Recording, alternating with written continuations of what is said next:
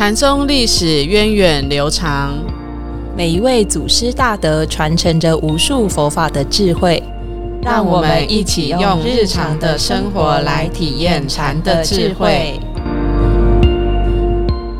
各位听众朋友，大家好，欢迎收听《禅不禅》，我是常正法师，我是演印法师。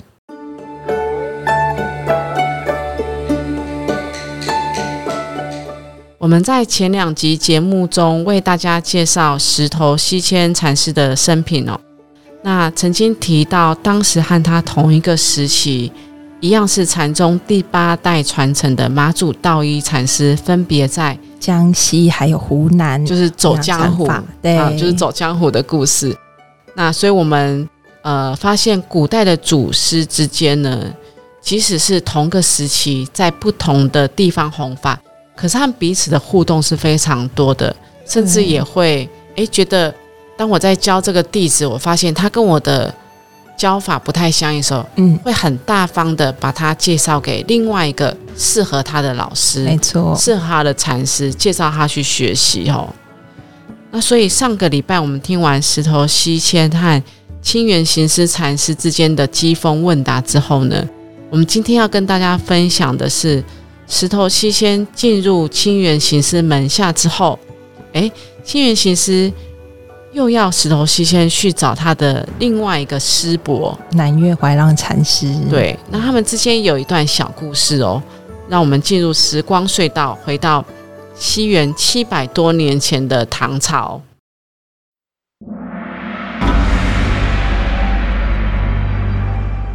禅宗故事。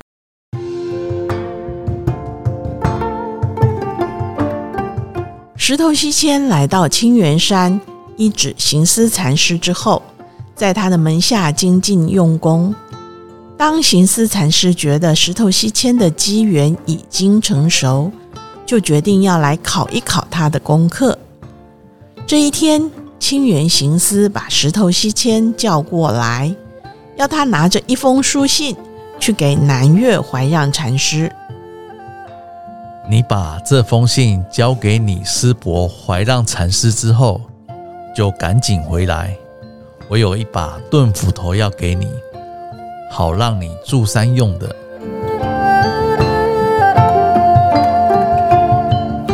于是石头西迁就出发到南岳去找怀让禅师，但是他一见到怀让禅师，并没有将书信拿出来。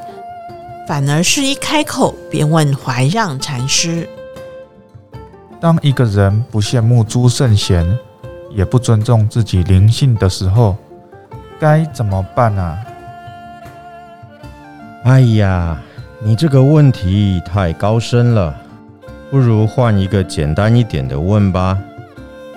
宁可永劫沉沦，也不羡慕诸圣的解脱。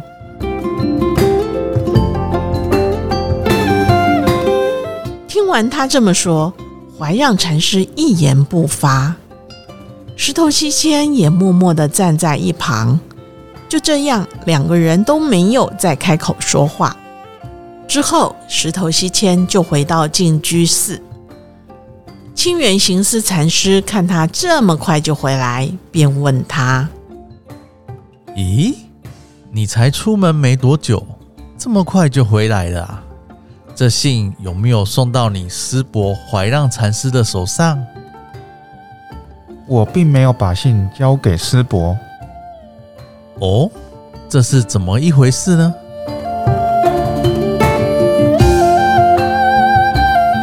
听到师傅问话了，石头西迁就把他到南岳般若寺去见怀让禅师的经过说了一遍，然后就请他的师傅兑现承诺。我在出门之前，师父曾答应过我，要给我一把钝斧头。现在您是不是可以把斧头给我了呢？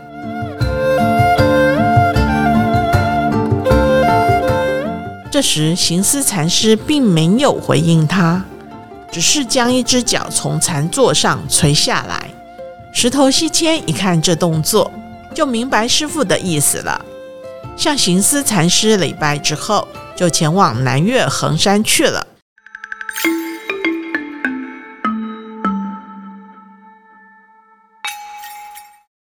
这个故事一开头哦，清源行是要让石头西迁去送信。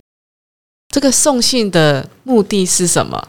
是真的要送这一封信吗？嗯，我猜不是，应该是要让他去给另外一位老师点播一下。哦，因为这个信它也是一种讯息、讯号的意思嘛。没错，然后希望借着南玉怀让的点拨提点，看这个石头西线能不能有更大的一个进步的空间哦。是，所以这个老师也是用心良苦。哎，可是这个清源行师也很有意思哦。他说：“好，你去送信回来之后呢，我就要给你一把。”土斧头让你可以住山用，就是让你可以去住持道场用哦。嗯，所以这个土斧头代表的是什么？嗯，土斧头土就是说是一种很钝的斧头。嗯，可是好像是说啊，你只要去完成这件事，我就送你一个小礼物，给你一个呃，对不对？而且要让他可以住山用，就好像是一种印证成年礼，你已经可以自己来了，对不对？一个印可的意思哈，对，可是石头西迁他一见到怀让，他并没有马上把信交出来，他而是问怀让禅师说：“哎，我也不羡慕朱圣贤，我也不重视自己的一个灵性，那这时候应该要怎么办呢？这是什么意思？为什么他会问这一句话？”一开始，我觉得西迁他应该也知道行思禅师是意不在这一封信，对，其实也是要去让他去跟怀让禅师互相有一个机锋点拨的机会，一个媒介而已，对对。所以他一去，也就是直接对，好像要把自己的体证对拿出来讲，陈出对陈出他的一个见解，说：“哎，我也不会羡慕朱圣贤的境界，嗯，那我也不会很。”在乎自己这种临界，这好像自己的羞耻的境界，嗯，仿佛都不在乎了哦。可是这时候怀让他的回应是：“他说你这个问题太高深了，换一个简单。”对他，他说你这太太高深了，可不可以有种接地气的说法？就不要跟我讲这玄妙的 玄太玄妙的事情哦。是那所以是这个石头西迁他又再一次讲：“哎，宁可永久。”沉沦，我都不会羡慕他们。是，可是到这边呢，怀让禅师他一言不发，嗯，也没有跟他说什么。那这个为什么西迁会这么讲？我我我觉得这里面还蛮奥妙的哦。嗯，就是我我宁愿永久沉沦，也不羡慕朱圣贤。听起来好像是很很超然的境界。是，可是，但是他这个句子里面，他还是出现了。沉沦啊，还是出现了圣贤的境界。所以虽然文字上他他是说他不在意，可是他的脑袋里面他还是有这样子一个相对的一个观念，是他还是觉得哎，仿佛我烦恼和菩提我都不在意，可是我还有这个东西。是嗯，我我就记得，呃，宋朝有一位大臣哦，叫张商英，对，那他非常的崇敬韩愈。那韩愈他本身是非常排斥佛法的，因为他这觉得这是一个外来的思想，所以他非常的排佛。他本身也是呃儒家的一种贯彻者嘛。那这个张商英他非常的崇拜韩愈，所以他也也一开始他也是非常排斥。但是他的夫人呢，偏偏是笃信佛法。那有一天，他夫人就看到他要写这个无佛论的时候呢，就就提醒他，哎。既然都无佛了，那你还写什么无佛论？嗯，哈，就你觉得你既然觉得没有这个东西，你为什么还写的？你写的代就代表有了。那这个张商英他也非常的聪慧哦，他一听到这个点播，哎，对呀，他反而就因此这样子而去深入去了解。好，那这个佛是什么？反而他成为后来的一个佛法的大护法。嗯，那所以其实呃。石头先生在回答这句话的时候，第一个我我是想到这个啦。既然没有解脱，没有沉沦，那为什么还要特别去讲？我宁可沉沦，我也不会去羡慕朱圣贤的解脱，因为你的心里还有一个沉沦，是还有一个解脱，是，所以你对这个佛法还是有执着的地方。所以怀让并就没有回应他任何事情，然后这个石头西迁也就只能这样回去跟他的师傅复命了。对，但是另外一个哦，因为我们现在毕竟不是祖师，我们也只能揣测祖师的这个心境和想法。但是另外一个呢，其实我我想到的又是祖师们在中国禅宗，虽然我们称他们为祖师，可他们自己并不是有一个想要追求成佛做主这样子的一种修行态度，反而他们是很愿意在人间，在现实的生活中去帮助身边需要帮助的人，帮助他的弟子从烦恼中解脱出来。所以他不求成佛做主，所以就说他不会去羡慕诸圣贤的解脱的境界，嗯因为他没有去求。那他宁可永劫成人，是因为他愿意在这个轮回六道的轮回当中，不断不断的去帮助众生。如果我解脱了，我反而就离开了这个人世间，嗯我没有办法来帮助众生。所以其实这个是就像祈愿观音，他的这个他的这个呃照相是，他一脚是踩在地上的，因为他随时要听到众生的苦难，然后随时的要救度众生。那中国祖师其实也是历代祖师也都是这样子的，他们并不求一个成佛做主的解脱境界，而是他愿意在人间不断不断的去帮助需要帮助的人。所以这个是汉传佛教非常人间性、非常现实性的一种美好的特点。是，嗯，对。那不知道法师有没有什么有想到其他生活中类似这样子的一个情境？嗯，对我想到的是，其实我们学佛都会有不同的四众弟子嘛，对其实，大家不一定是像我们出家的身份啊，嗯可能是在家的身份，诶，可是都有他可以接引的众生，修行在红尘，对，都有他可以相修行在红尘，就是维摩维摩诘对。那刚好就是这个无佛论章上印居士他一开始想要反驳的，结果反而被这个维摩经这样洗脑，没有觉得太好了，呵反而被他吸引了。因为其实维维摩诘居士他也是一个，呃，他他也是一个视线，他就是视线说我们在家人呢，我们是居士的身份，但是我们一样可以有这个大智慧。反而居士的身份，他有很他有更多的方便，对，所以他会好像出去跟人家玩乐啊，然后像像我们就不可能去 KTV 嘛，是。他会，但是他可以去出各种不同的场所，然后接引到这些不同的人，他也让他能够从烦恼中而得到而得到清凉的智慧。就是没关系，你不来到场没关系，那我就到你的地方，去走去你的，对我走去你的地方，我不是要你来，而是我主动的走向你。嗯，所以其实呃，真正的大善知识，他是我我记得老法师们有说过一句话哦：“不问而答的吗？就是你不用来求我，但是我会主动的给你帮助。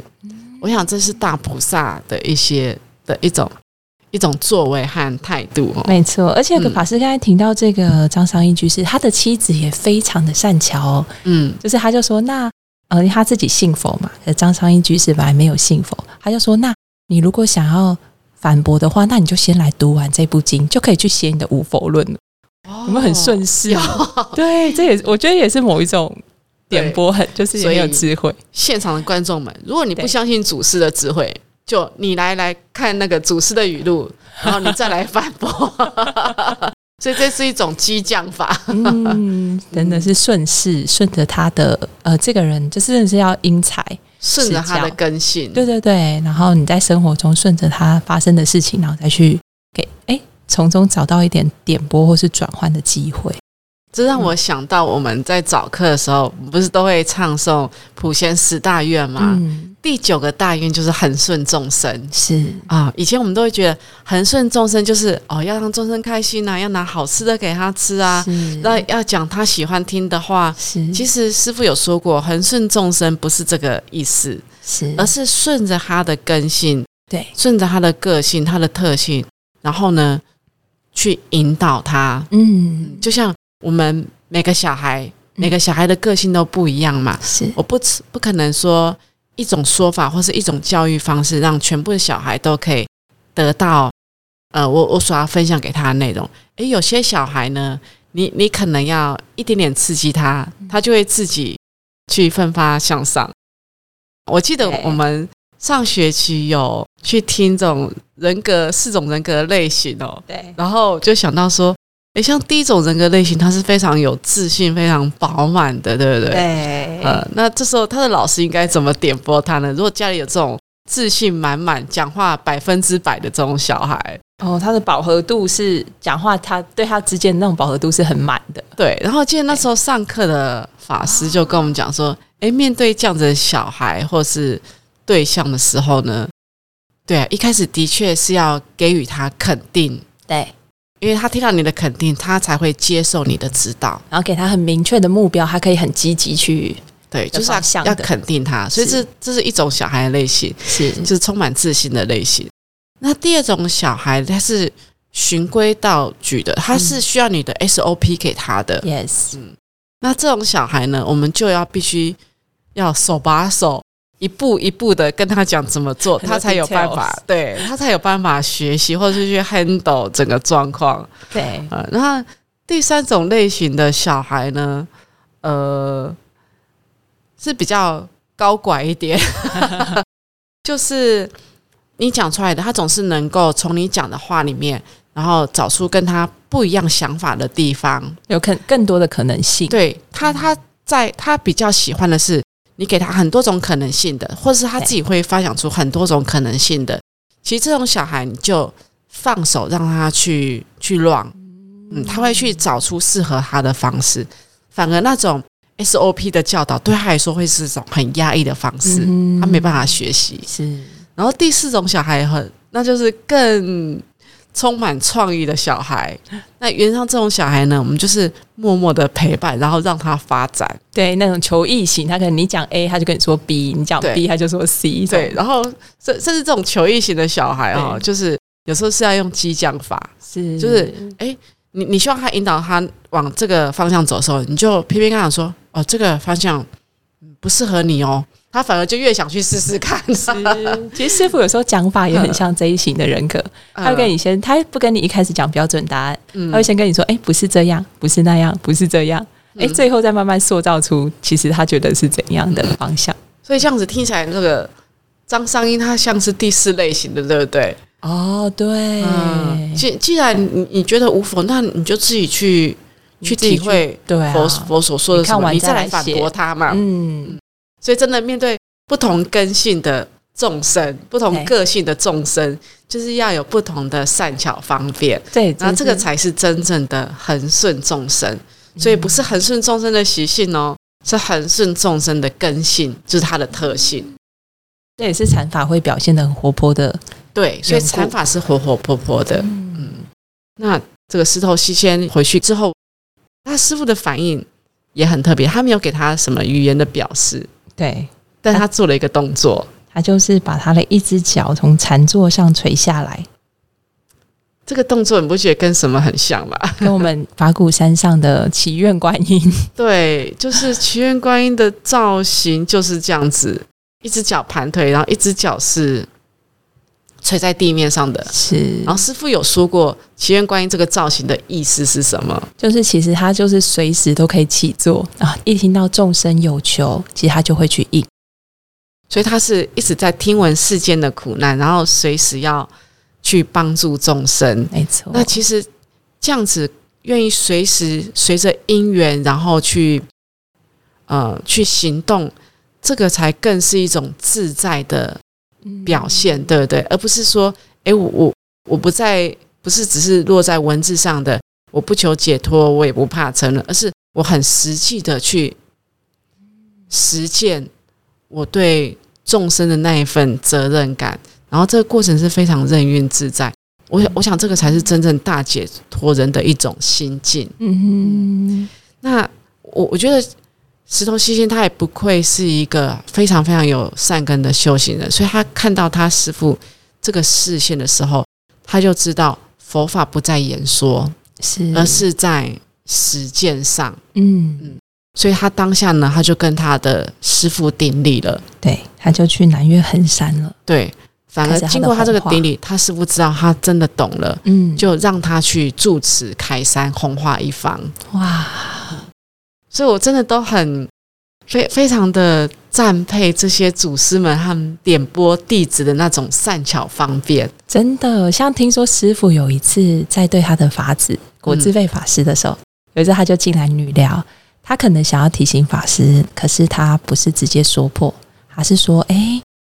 哦，这个女寮这片草地上的杂草好像长起来喽。对，那那时候一开始法师就回答说：“哦，没有，我们都有固定在除草。”可是他后来就回去想一想，发现哦，师傅应该是在提醒我的心理上有出现一些烦恼，用杂草来譬喻。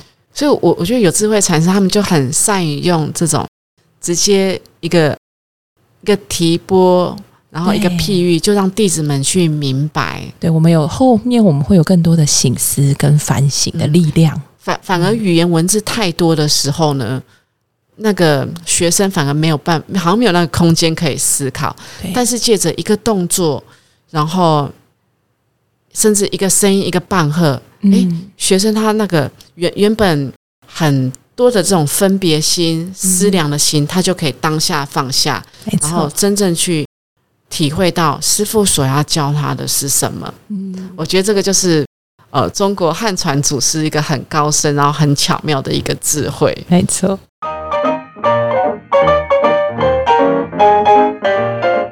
好，我们今天分享了行思禅师和石头西迁的故事。那石头西迁的故事也就已经连续三集了哈，我们到这边告一个段落，不然他的故事其实非常多，也都很精彩。对，接下来我们就要进入到中国禅发展的第九代，首先要登场的就是马祖道义一位非常重要的弟子百丈怀海，禅师。那想知道这个确立丛林清规禅师的故事吗？哦，我们说马祖创丛林，百丈立清规哦。那别忘了下个礼拜准时收听我们的节目，我们下周见，拜拜